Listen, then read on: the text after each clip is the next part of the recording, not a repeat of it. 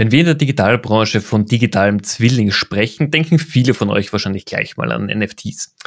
Aber digitale Zwillinge gerade im B2B-Umfeld sind wesentlich mehr, haben mehr Fähigkeiten, mehr Daten, mehr Informationen und sind gerade für produzierende Unternehmen für die Zukunft absolut essentiell. Weil ohne einen digitalen Zwilling kann ich keinen Konfigurator bauen, kann ich digital nicht alle relevanten Informationen Kunden, Händlern, Dienstleistern zur Verfügung stellen. Aber es bedarf viel Arbeit, um einen guten digitalen Zwilling zu erstellen. Und was ich dafür brauche, darüber spreche ich heute in meinem Podcast mit dem Lukas Binter von Cadenas. Viel Spaß beim Zuhören. Willkommen beim Amazing E-Commerce Podcast mit deinem Host Stefan Grad. Lukas, herzlich willkommen hier beim Amazing E-Commerce Podcast. Freut mich wahnsinnig, dass du mit dabei bist. Stell dich doch mal in zwei, drei Sätzen den Zuhörern kurz vor. Guten Morgen, Stefan. Ja, vielen Dank für die Einladung. Ganz kurz, mein Name ist Lukas Pinter, bin jetzt seit drei Tagen 36 Jahre alt, also genauso wie der Durchschnitt, habe ich gesehen, bei den Amazing E-Commerce Zuhörern und wohne im schönen Oberösterreich in Kirchberg-Dening. Bin im Sales für Cadenas E-Katalog Solutions in Österreich unterwegs, habe äh, vier Kinder, äh, Haus gebaut das vielleicht so ganz kurz in, in ganz kurz. Wenn du jetzt nur sagst, dass du einen Baum gepflanzt hast, dann hast du alles erledigt, was eigentlich auf der Bucketlist steht. Vier, also wir haben im Garten vier Bäume. dann nachträge ich gleich mal alles Gute nochmal zum Geburtstag. Dankeschön. Ähm, wir sind ja heute zusammen hier, um ein bisschen über die Themen digitaler Zwilling zu plaudern und generell die E-Commerce-Branche im, im Dachraum. Jetzt, das ist ein Thema, wo viele nicht unbedingt genau wissen, was heißt ein digitaler Zwilling eigentlich? Magst du mal da kurz erklären, was bedeutet das? Das ist ein bisschen kryptisch verpackt, ist aber für extrem viele Unternehmen wahnsinnig wichtig für die Zukunft. Das ist richtig. Ähm, digitaler Zwilling ist natürlich ein Riesenthema, aber vielleicht ganz kurz erklärt. Digitaler Zwilling ist einfach ein digitales Abbild eines physischen Produktes. Das kann jetzt im B2C-Bereich ein Schuh sein, ein T-Shirt, ein, eine Uhr, eine Brille. Und wir sind halt eher im industriellen Bereich. Da sind es halt dann irgendwelche Getriebe oder Pumpen oder Zylinder oder elektronische Stecker oder es können ganze Anlagen sein. Und ähm, das Ziel ist sozusagen jetzt nicht nur quasi eine Geometrie zu erschaffen, die dem physischen Produkt ähnlich ist, sondern das Besondere ist eben, dass in letzter Zeit viele Metadaten dazu gehören oder empfohlen werden, damit eben wenn jemand diesen, mit diesem digitalen Zwilling arbeiten möchte, jetzt ein Kunde, ein Lieferant, ein, ein Hersteller, ein äh, Verkäufer oder je nachdem, dass die eben wissen, wie das Produkt nicht nur aussieht, sondern was man damit machen kann. Also zum Beispiel einfach, was sind die Anschlussinformationen? Wenn es jetzt um Rohre geht, welche Durchmesser? Habe ich ein Innen, habe ich ein Außengewinde? Ist es eine Steckmuffe? Habe ich äh, elektronische Bauteile? Welche Anschlüsse brauche ich? Äh, welche Kabeldurchschnitte? Wie viele Kabel?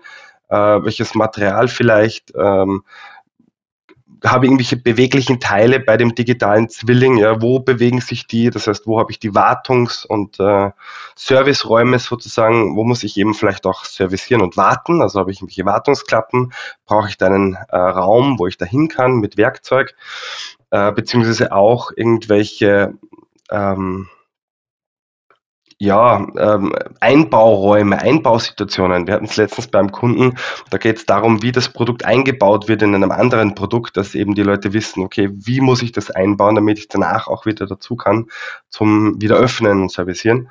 Das heißt, es geht einfach viel mehr darum, eben nicht nur die Geometrie zu erschaffen, sondern auch Metainformationen darzustellen und äh, dem Interessenten zur Verfügung zu stellen, dass er einfach viel mehr mit dem Produkt machen kann, als wenn er eben nur die Geometrie hat und dass eben die Anwender nicht in irgendwelchen Datenblättern nachschauen müssen, äh, beziehungsweise auch den, den Anbieter wieder anrufen müssen und sagen, ja, ich brauche bitte die Information, noch an die Information. Und warum das Ganze so wichtig ist, ist einfach, weil durch die Globalisierung werden immer mehr Sprachen notwendig. Das heißt, es reicht nicht, den digitalen Zwilling einmal in Deutsch zu machen oder auf Englisch, sondern die Franzosen wollen es auf Französisch, dann die Spanier auf Spanisch. Und wenn man das eben einmal grundlegend strukturiert und gut aufbaut, dann kann man das leicht skalieren. Und das ist ein ganz wichtiges Thema. Jetzt lass mich da nochmal einhaken. Jetzt digitaler Zwilling, so wie du es beschrieben hast, ist es für mich quasi die erwachsene Version eines NFTs. Das NFT ist quasi ja nur die bildliche Wiedergabe eines Produkts du hast gesagt Schuhe. Das ist halt quasi das Abbild eines Nike-Schuhs zum Beispiel.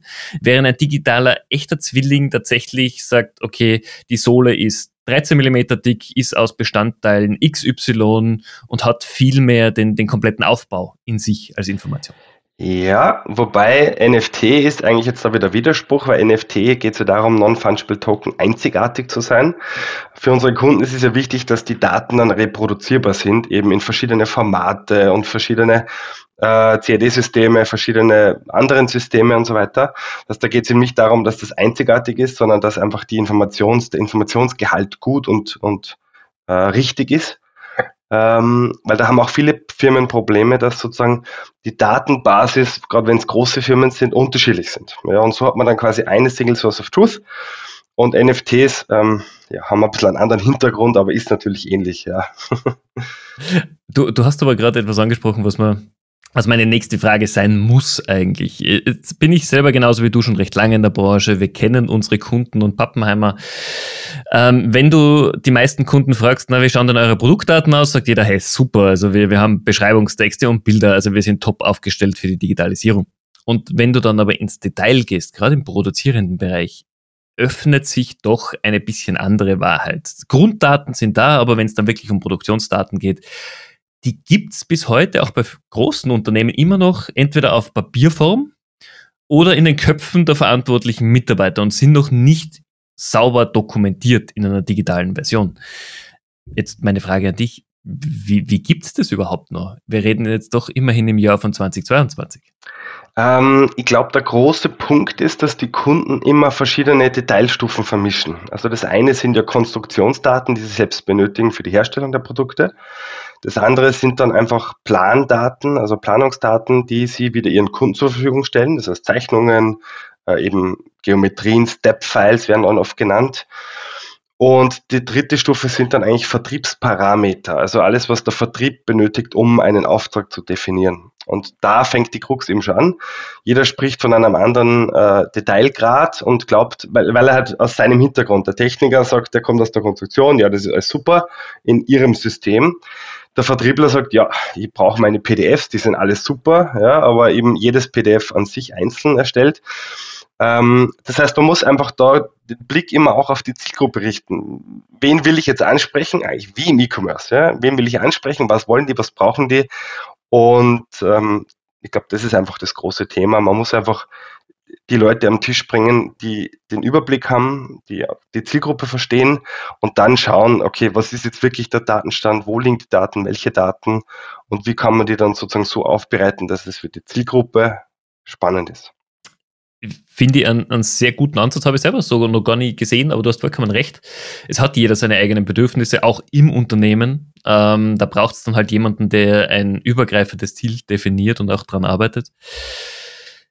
Was gemäß deiner Erfahrung, du bist auch schon lang genug dabei, du kennst dich lang, gut genug mit diesen ganzen Themen aus.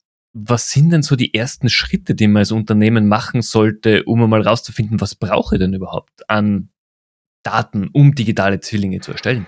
Ähm, da ist der erste Schritt einfach mal zu definieren, auch wie im E-Commerce, wer ist die Zielgruppe. Also man muss einmal schauen, ähm, was will ich erreichen. Ja, rede ich jetzt von PDF-Datenblätter, von Broschüren, von Prospekten, rede ich jetzt von Plandaten, also dass quasi äh, Ingenieure, die meine Produkte verbauen wollen, die nutzen wollen in ihren CAD-Systemen. Rede ich von äh, einem Konfigurator für Fachhändler oder so. Das heißt, das ist immer ganz wichtig zu schauen, okay, wen will ich ansprechen, welche Informationen benötigt der oder die Person, also der oder diejenige und welche Informationen muss ich bereitstellen, um das zu erfüllen. Ja, man muss ja nicht alle Informationen da digitalisieren, sondern man sollte mal mit dem notwendigen Lösungsumfang beginnen und dann mit der Zielgruppe interagieren und schauen, okay, was will denn die als nächstes? Und dann erweitern, weil sonst, ähm, also egal ob es jetzt im Bereich Produktdigitalisierung, Konfigurator, E-Commerce ist, viele Unternehmen glauben, sie müssen die Mega-Lösung auf einmal machen, ohne Zwischenschritte und sie wissen genau, was der Kunde will. Und das endet aber dann meistens in einem Chaos, in einem Never-Ending-Projekt, das Unsummen kostet. Und das ist jetzt wieder eine ja, generelle Digitalisierungsstrategie. Keep it simple, keep it short. Äh, schauen wir, dass wir schnell auf den Markt kommen oder zur Zielgruppe und dann schauen, was will die Zielgruppe und dann einfach weiterarbeiten. Das ist eigentlich erfolgsversprechender, schneller, agiler, wie man so schön sagt, und erfolgreicher, meiner Meinung nach. Finde ich super. Das ist einfach diese, diese Schritte gehen, sich langsam dem Ziel näher arbeiten. Das ist wahnsinnig wichtig. Was mir oft unterkommt in den Gesprächen auch mit Kunden, die sagen, ja, wir haben eh unsere Daten und wenn man sie dann aufmerksam macht, dass eben sehr viel auch braucht Übersetzungsarbeit, also quasi rein aus technischen Daten, auch in Beschreibungen erstellen etc., also diesen Content, den man auch für Konfiguratoren etc. braucht. Das ist halt sehr viel Arbeit.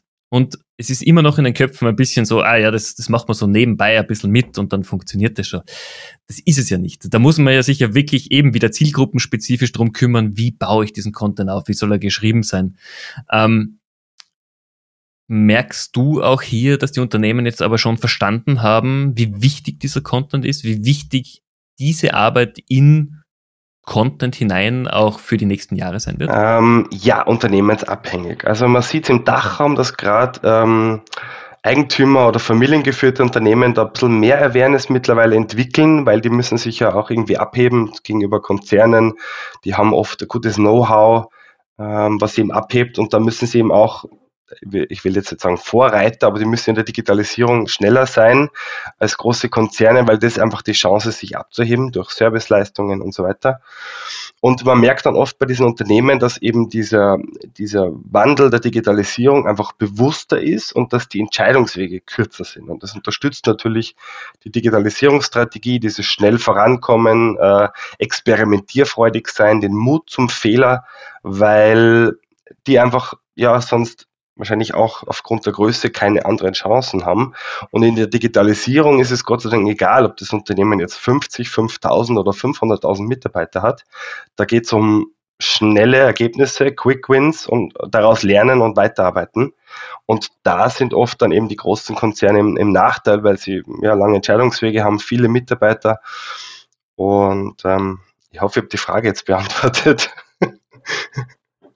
Alles gut, das ist ganz perfekt, weil das, das bringt mich ja auch schon zu, zum nächsten Thema, gerade diese Quick Wins. Ähm, es gehen ja zum Glück gerade die B2B-Unternehmen weg von diesen jahrelangen Softwareprojekten hin zu, wir bauen entweder ein MVP oder wir gehen das strukturiert in Phasen an, wovon ich ein Riesenfreund bin. Ähm, das ist ja auch in eurem Bereich essentiell, weil ihr bietet ja auch als Zusatzleistung oder als eine Hauptdienstleistung sogar auch Konfiguratoren an, die weit drüber rausgehen, einfach nur Farben zu ändern, sondern ich kann mir ja nicht nur das Produkt konfigurieren, sondern auch Abhängigkeit in den Verwendungen, in Anschlusssystemen etc., was du ja schon eingangs erwähnt hast. Ähm, das ist aber etwas, was vergleichsweise neu in der B2B-Branche ist und für die großen Produktionsunternehmen, dass es auch für ihre Händler äh, zugänglich gemacht wurde. Wie, wie ist die Akzeptanz? Um, ja, jein. Also unser Unternehmen gibt es ja schon mittlerweile 30 Jahre, also ganz so neu ist das Thema nicht. Äh, vor 30 Jahren hat das Ganze einfach halt mit Zeichnungen begonnen. Damals wollten die Firmen halt Zeichnungen zur Verfügung stellen. Mittlerweile sind die Zeichnungen eben digital und eben nicht nur 2D-Zeichnungen, sondern eben auch 3D-Geometrien und Metadaten. Ähm, wie war jetzt die Frage? Also oh, Ganz generell, wie sich Unternehmen damit tun, diese quasi Konfiguratoren jetzt, wo ich sehr viel Einblick auch in Produkte habe, in Möglichkeiten habe. Wenn ich mich noch an Gespräche vor drei Jahren erinnern kann, wo oft gekommen ist, ah, ich weiß nicht, ob ich das überhaupt den, den Partnern, den, den Auftraggebern zeigen möchte, so quasi diese Informationsbeschränkung. Und jetzt mit einem Konfigurator geht mm, ja alles. Ja, jein. Also man muss natürlich im Konfigurator einfach auch wieder auf den äh, Detailgrad schauen, welche Informationen will ich rausgeben.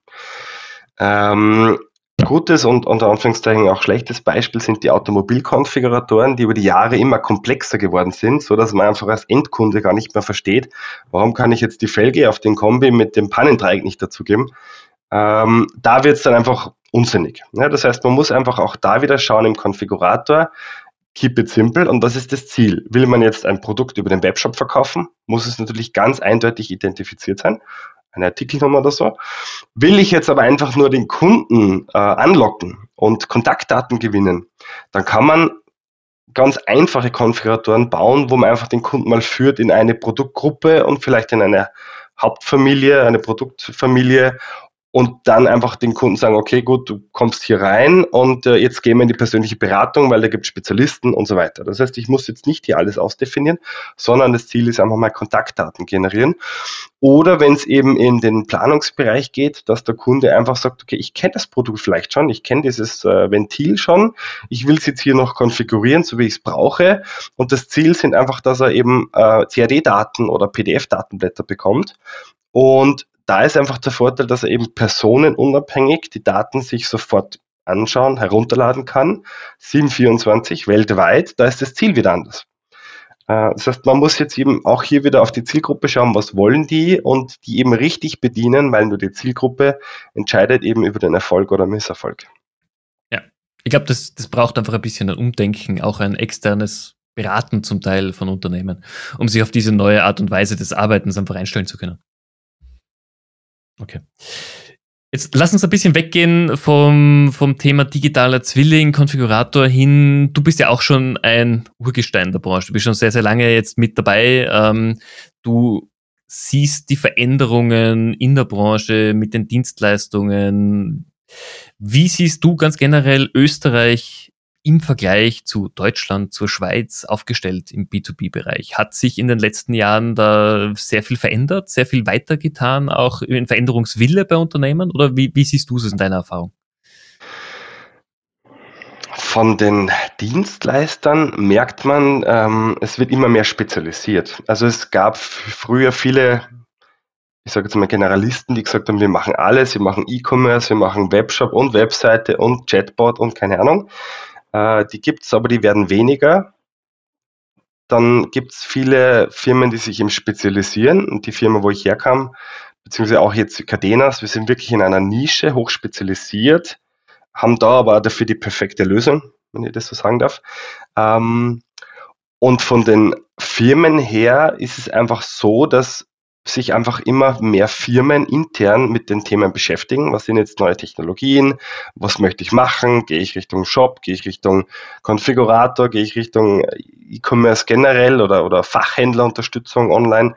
Das heißt, die Awareness wird einfach immer mehr, beziehungsweise auch die Entscheider werden jünger und das merkt man, glaube ich, auch. Also da bei den Firmen, wo die Entscheider jünger werden, die sich mehr mit dem Thema beschäftigen, die werden mutiger, die werden experimentierfreudiger mit neuen Technologien, probieren das aus und entscheiden sich auch dann bewusst gegen gewisse Sachen. Also wir haben meine Kunden, die haben gesagt, ja, sie haben so einen Erfolg mit dem Cadenas-Portal, mit dem Konfigurator, dass sie sich bewusst gegen SEA und SEO entscheiden oder nicht mehr so viele SEA-Budgets einsetzen, weil sie sagen, äh, damit bekommen sie zwar Besuch auf die Webseite, aber die Qualität passt da nicht ganz so. Sie konzentrieren sich eher eben auf die Daten und äh, das quasi über Word of Mouse, das weiterempfohlen wird bei Kunden, bei Lieferanten und so weiter, bei Messen und sehen einfach da mehr Erfolge als über, ich sage jetzt mal, normales Online-Marketing.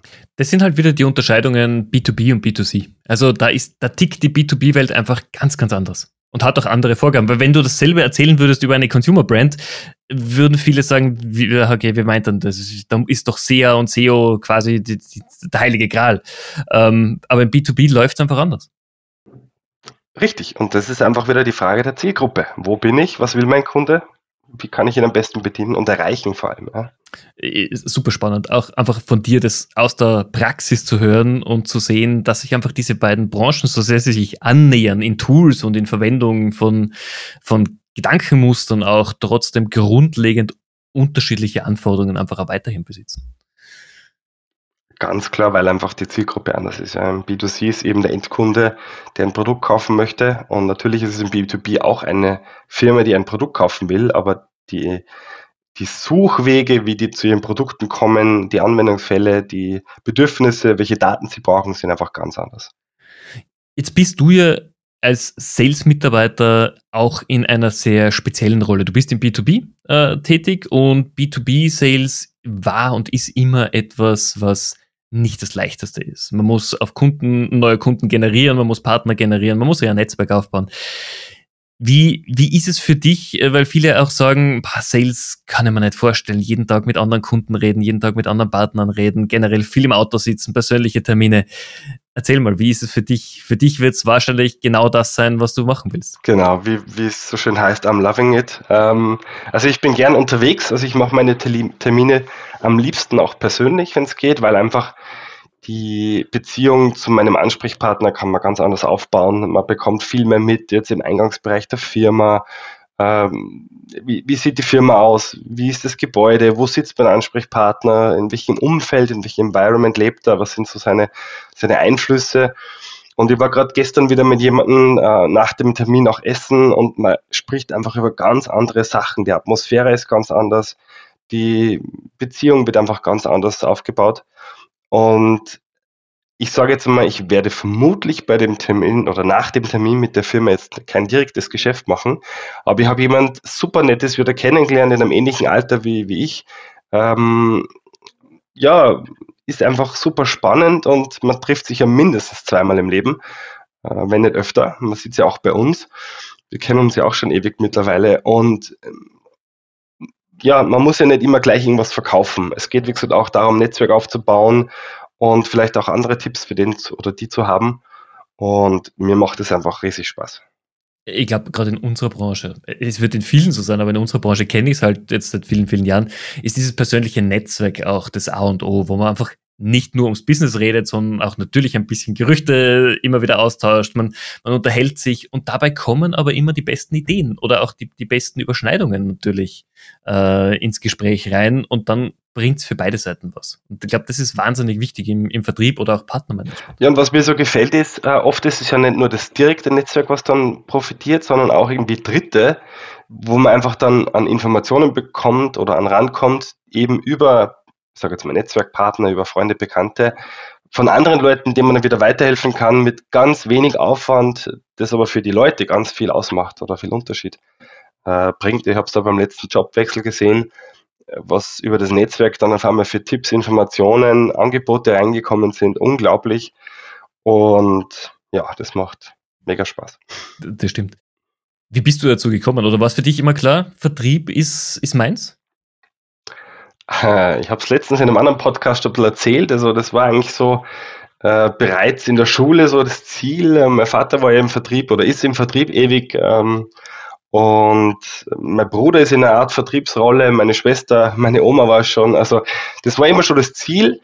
Ich habe dann nach der HTL auch eine FH begonnen in Oberösterreich für Global Sales Management, habe die aber abgebrochen, weil mir das zu marketinglastig war. Mittlerweile heißt die Ausbildung auch Global Sales und Marketing. Und ähm, also ich wollte wirklich in den Direktvertrieb, ich wollte raus zu den Kunden, ich wollte zu den Leuten und bin dann ähm, an einen Xerox-Händler gekommen, über einen Bekannten auch wieder, ja, und habe dann da wirklich gelernt, Multifunktionsgeräte, Drucker, äh, Print-Queues, also Drucker, Warteschlangen, Umgebungen, äh, Scan-Lösungen zu verkaufen. Und das war damals auch schon eine gute Challenge, weil das waren Premium-Produkte, Xerox-Produkte, die man eben nicht über den Preis verkaufen kann, sondern man musste wirklich Mehrwerte finden beim Kunden, äh, Prozesse optimieren und so weiter, dass man einfach den Preis rechtfertigen kann für die Hardware. Und das war zum Lernen sehr gut, weil es anforderungstechnisch, also war sehr anspruchsvoll. Und dieser Lösungsverkauf, dieses äh, Beraten des Kunden, das macht für mich einfach irre Spaß, vor allem wenn es wie bei den Multifunktionsgeräten dann einfach vom ähm, selbstständigen Einzelunternehmer bis hin zum Konzern haben wir einfach die ganze Bandbreite drinnen. Jeder braucht irgendwas zum Drucken, zum Kopieren, zum Scannen. Und ähm, das hat ja sehr viel Spaß gemacht, sehr, sehr viel gelernt. Habe durch die Xerox auch wirklich tolle Schulungen bekommen in, in Düsseldorf und Dublin, was auch sehr einprägsam waren. Äh, und ja. Okay. Ja, das, das, das, das klingt doch gut. Was glaubst du, braucht man denn, um langfristig auch Spaß zu haben im Vertrieb? Weil es gibt viele, die es kurz probieren und dann so sagen, bah, das ist überhaupt nichts. Braucht man. Also was, was, was mir sehr viel gibt, ist einfach die Wertschätzung. Wenn ich sehe, die Projekte laufen beim Kunden gut, der Kunde hat wirklich Mehrwerte dadurch, kauft wieder, ähm, dankt das Ganze auch ab, indem er eben sagt, ja super, danke, es läuft und es gefällt uns und wir wollen weitermachen, dass einfach dann auch durch dieses Netzwerk äh, Synergien entstehen, wo man an das gar nicht denkt am Anfang. Natürlich auch der Einsatz, also es gibt ja im Sales keine, also Sales ist kein 9-to-4-Job oder 9-to-5-Job, sondern man muss flexibel sein, man ist viel unterwegs, man muss viel investieren. Äh, aber da gibt es einfach so schöne Eisbergmodelle mit Erfolg. Erfolg ist nicht eine Glückssache, sondern Erfolg ist auch ein Großteil an, an Arbeit und Konsequenz und Konsistenz vor allem. Und das macht, also mir macht das einfach irre viel Spaß, mit vielen Leuten kennenzulernen und äh, ich sage jetzt mal natürlich auch ein Provisionsmodell dahinter, wo man dann bei tolle Projekte auch gutes Geld verdient, was dann natürlich für die Familie wieder toll ist, äh, wo man sich immer was Schönes kaufen kann. Ähm, ja, wäre gelogen, wenn ich sage, das wäre mir egal. Ja, dann wäre ich nicht im Sales. Und ich glaube, ein wichtiger Aspekt gerade für die nächsten Monate ist im Sales, man hat einen recht sicheren Job, weil gute Sales-Leute immer gefragt sind. Bin ich überzeugt davon. Also gute Leute finden immer einen Job, bin ich überzeugt, egal in welchem Bereich. Ähm, aber natürlich Sales wird, ich sage dann im Sinne der Digitalisierung, nicht so schnell wegrationalisiert werden können. Es wird sich viel verändern. Also ich glaube, die jungen Generationen werden mehr selber Informationen suchen. Darum auch Konfiguratoren, digitale Zwillinge, digitale Daten wichtig, Verfügbarkeit. Aber, das heißt, die, die Kaufentscheidung wird wahrscheinlich vorher schon getroffen werden ohne Verkäufer, was jetzt physische Produkte betrifft. Ähm, aber dann wird sicherlich nochmal in die Runde gehen, wo habe ich zusätzlich zum Produkt auch Vertrauen in das Unternehmen und Vertrauen in den Verkäufer, in den Berater, in das Angebot natürlich. Ähm, das heißt, es gibt immer menschliche Komponenten im Sales, die einfach durch KI oder durch Roboter sicher nicht ersetzt werden können. Das, das ist zumindest was äh, sehr, sehr Gutes für die Zukunft. Ähm, wie gehst du mit Weiterbildung um? Weiterbildung ist ja für uns alle ein extrem wichtiger Punkt und es gibt die Leute, die sich nur über YouTube-Videos weiterbilden oder diejenigen, die sich Kurse aneignen. Wie ist es bei dir? Ähm, welchen Mix nimmst du, um einfach up-to-date zu bleiben mit Trends, mit Ideen, gerade nicht nur im Sales, sondern auch im E-Commerce oder Digitalisierung. Es tut sich ja jede Woche irgendwas Neues. Ja, äh, ganz einfach.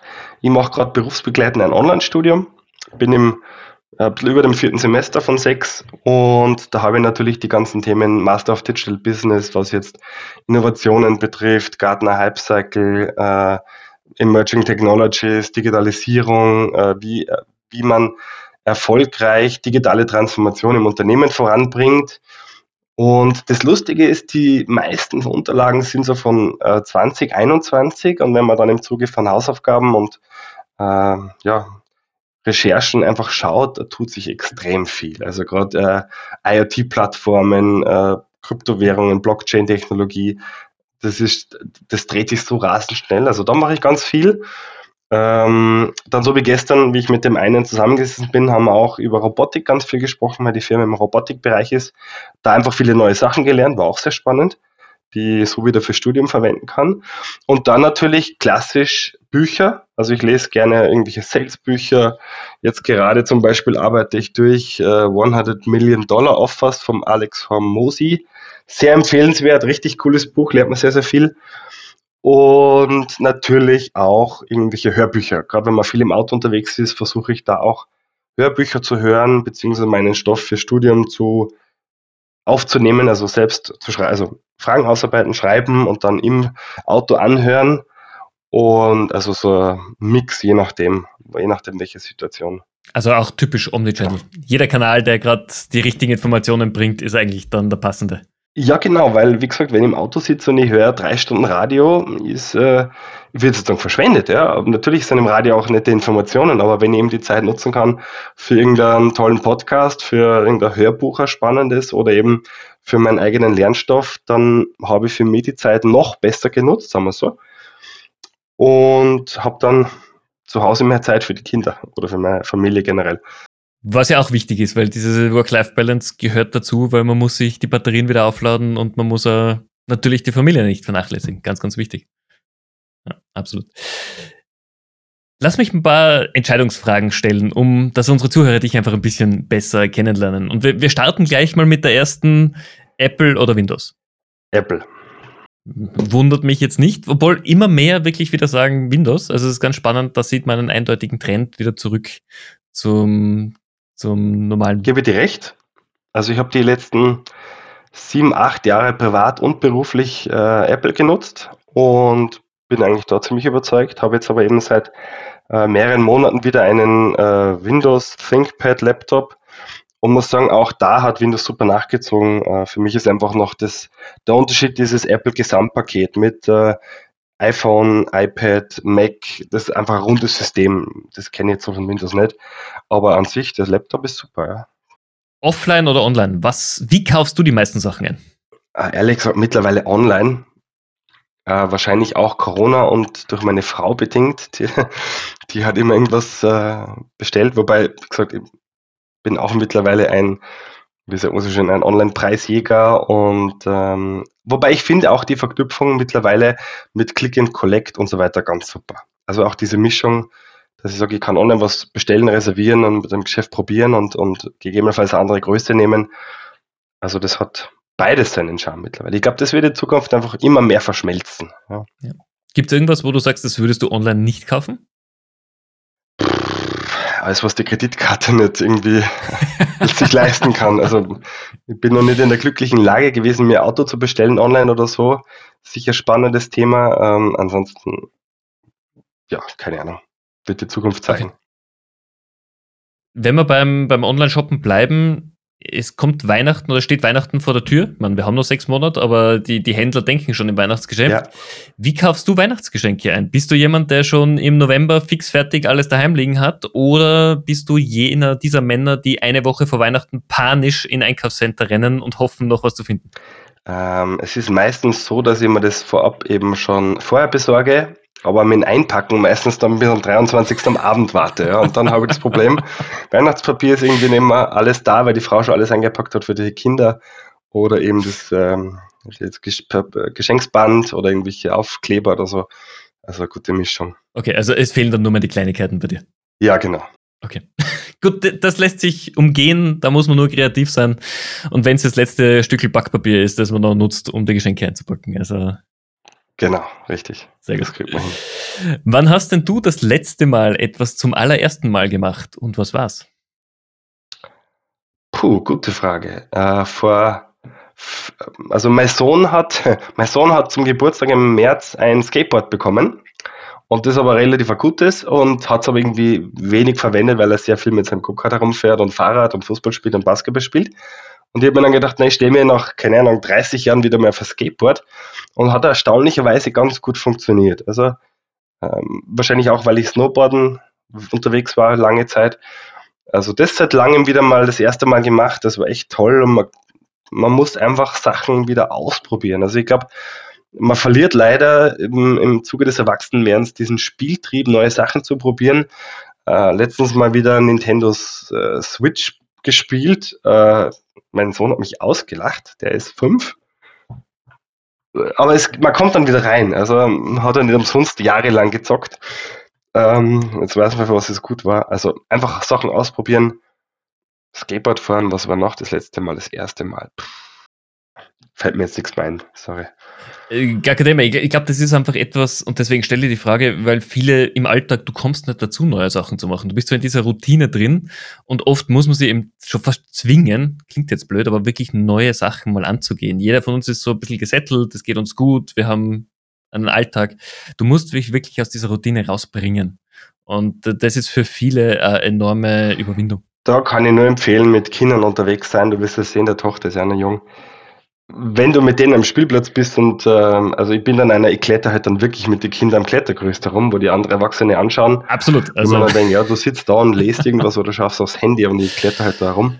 Ja. Äh, einfach mit Kindern wieder rausgehen, wie gesagt, die Natur erkunden, da lernt man diesen Spieltrieb auch wieder und sich einfach einen Ruck geben. Ja? Wenn, wenn der Junior sagt, spielen wir Basketball, ja, spielen wir Basketball. Ja. ja, das gehört dazu. Also ich glaube, Kinder machen auch Erwachsene wieder jung in dem Moment, wenn sie da sind und wo man sehr viel mit ihnen machen kann. Auf jeden Fall. Ja. Damit sind wir eh schon am Ende der Folge angekommen. Ich habe auch an dich natürlich noch die Frage jetzt. Wir, wir sind am Beginn des Juli 2022. Das, dieses Jahr war, sagen wir mal, speziell bis jetzt. Es wird sehr speziell werden, auch in den nächsten Monaten. Was ist deiner Meinung nach so die ein, zwei großen Herausforderungen, nicht weltpolitisch, sondern wirklich auf, bezogen auf die, die B2B-Branche, Digitalbranche. Was glaubst du, wird uns am meisten bewegen in den nächsten Monaten? Ähm, am meisten, glaube ich, wird den Unterschied für Firmen ausmachen? Die, die einfach ins Doing gehen und die, die einfach warten wollen. Es gibt viele, die sagen, jetzt warten wir mal ab, schauen wir mal, wie sich die Situation entwickelt, das können wir nicht beeinflussen. Ich glaube, die, die einfach jetzt ähm, mutigen Herzens voranschreiten und sagen, okay, die Situation ist so, wie sie ist, ja, ich kann gewisse Sachen global nicht beeinflussen, aber ich kann meine Situation ändern, ich kann jetzt Sachen probieren, ich kann jetzt Sachen starten, schauen, wie sie sich entwickeln und dann optimieren und verbessern oder, oder auch wieder stoppen, wenn es einmal nicht funktioniert. Aber ich glaube, die, die da eben mutigen Herzens voranschreiten, werden gestärkter aus der Zeit herausgehen als alle anderen. Und man darf ja nicht vergessen, Digitalisierung ist ja nicht nur ein Weg nach vorne, sondern wenn jetzt ein anderer oder wenn eine Firma Weg nach, einen Schritt nach vorne macht und die anderen nichts tun, der Vorsprung, der ist ja nicht linear. Digitalisierung ist ja exponentiell. Das heißt, ich kann mit kleinen Schritten große Unterschiede machen. Und darum ist es einfach wichtig, ins Doing kommen, äh, klein starten, ausbauen, erweitern, messen, wieder erweitern. Ich glaube, das wird den großen Unterschied machen. Und äh, was alles Schreckliches passiert auf der Welt, es passiert auch viel Gutes, Gott sei Dank. Und man muss einfach schauen, was kann ich in meinem Umfeld tun, was kann ich in meinem Unternehmen tun, um wie kann ich da den Unterschied machen am Markt, am Kunden und das ist Lukas, das, das sind wunderschöne Abschlussworte, die, glaube ich, sich viele zu Herzen nehmen sollten, einfach um den eigenen Kreis, den man hat, sich kümmern und schauen, dass man Positives bewirkt. Das macht am meisten Sinn. Vielen herzlichen Dank. Wenn sich unsere Zuhörer mit dir vernetzen wollen, LinkedIn ist wahrscheinlich der beste Kanal? Am besten einfachsten LinkedIn, da bin ich mehrmals täglich online natürlich. und auch sehr aktiv. Ansonsten ich weiß nicht, welche Kontaktdaten du hier reinschreiben kannst, aber einfach per E-Mail. Am einfachsten ist LinkedIn, ähm, linkedin.com slash Lukas Pinter, glaube ich einfach. Und ich werde dein Profil auf jeden Fall verlinken in den Show Notes, dass man dich gleich findet und sofort bei dir am Profil landet. Und am besten einfach anschreiben. Also ich beiße nicht, schon gar nicht über LinkedIn. Äh, einfach anschreiben, in Austausch gehen und äh, genau. Super. Liebe Zuhörer, ich hoffe auch für euch war was Spannendes dabei. Gerade das Thema digitaler Zwilling ist wirklich etwas, was wesentlich mehr Zeit bräuchte, eigentlich um im Detail zu diskutieren. Da ist aber der Lukas jederzeit gerne euer Ansprechpartner. Ist am Anfang vielleicht ein bisschen viel, aber wahnsinnig wichtiges Thema und gerade im B2B-Bereich nicht mehr wegzudenken aus Digitalisierung. Und wenn euch die Folge gefallen hat, bitte äh, gebt uns eine gute Bewertung auf äh, iTunes. Ihr helft uns damit, wieder Reichweite zu generieren.